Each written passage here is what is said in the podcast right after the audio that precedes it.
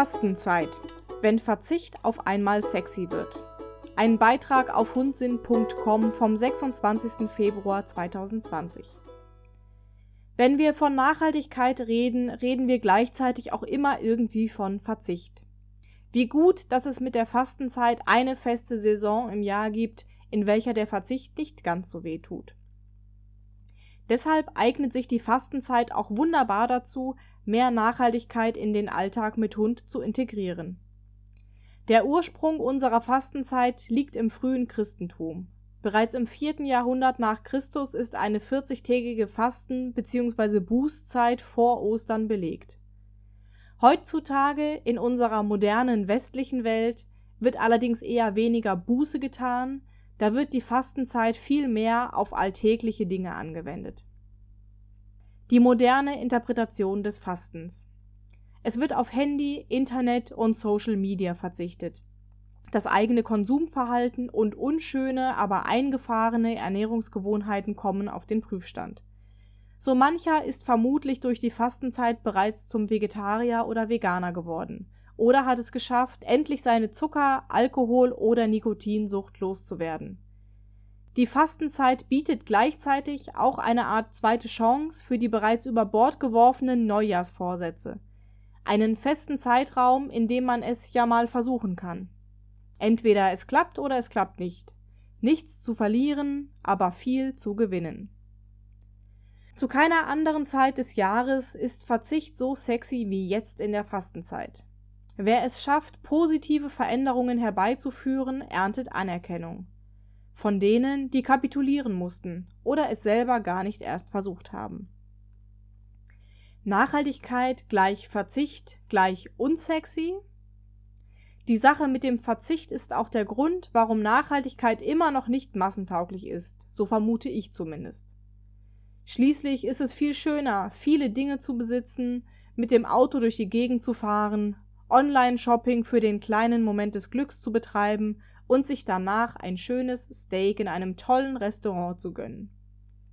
Oder für den Hund nur das allerfeinste Barf mit möglichst hohem Fleischanteil zu besorgen, ihn mit Luxuszubehör zu verwöhnen und täglich an einem anderen Ort mit ihm spazieren zu gehen. Man ahnt vermutlich, worauf ich hinaus will. Die Fastenzeit ist auch für uns Hundemenschen eine wunderbare Gelegenheit, auszuprobieren, ob es nicht vielleicht auch mit etwas weniger geht. Und vielleicht stellen wir dabei ja sogar fest, dass dieses weniger am Ende des Tages ein mehr sein kann. Wenn zum Beispiel der Hund, der seinen Lebtag nur Trockenfutter bekam, auf einmal auch die Reste seines Menschen essen darf und dabei über das ganze Gesicht strahlt, oder wenn neuerdings jeden Tag eine abwechslungsreiche Obst-Gemüsemischung im Napf landet, die in der direkten Nachbarschaft angebaut wurde. Wenn der Mensch auf kleineren Streifzügen von der Haustür aus endlich seine nähere Umgebung kennenlernt.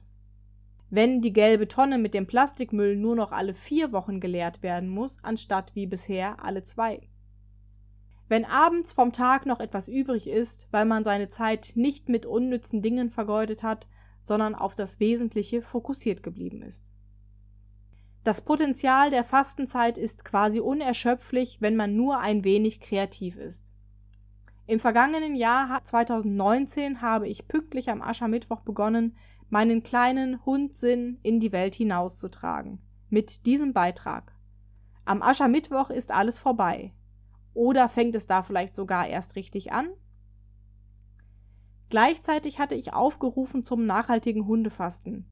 Jede der sechs Fastenwochen stand dabei unter einem eigenen Motto, womit wir uns allen Facetten der nachhaltigen Hundehaltung annähern konnten. Unsere Themen der Fastenzeit 2019 waren Fastfood-Fasten, Fleischfasten, Müllfasten, Konsumfasten, Vorurteilfasten und Stressfasten. Und ich hoffe, dass du, lieber Leser, auch in 2020 in den Beiträgen des vergangenen Jahres etwas Inspiration findest, wie eine nachhaltige Fastenzeit für dich und deinen Hund aussehen könnte. Stöbere doch ein wenig in den Themen und schau, ob da vielleicht auch eines für dich bei ist. Probier es einfach einmal aus, denn so wie im Karneval alles erlaubt ist, kannst du in der Fastenzeit nicht verlieren, sondern nur gewinnen.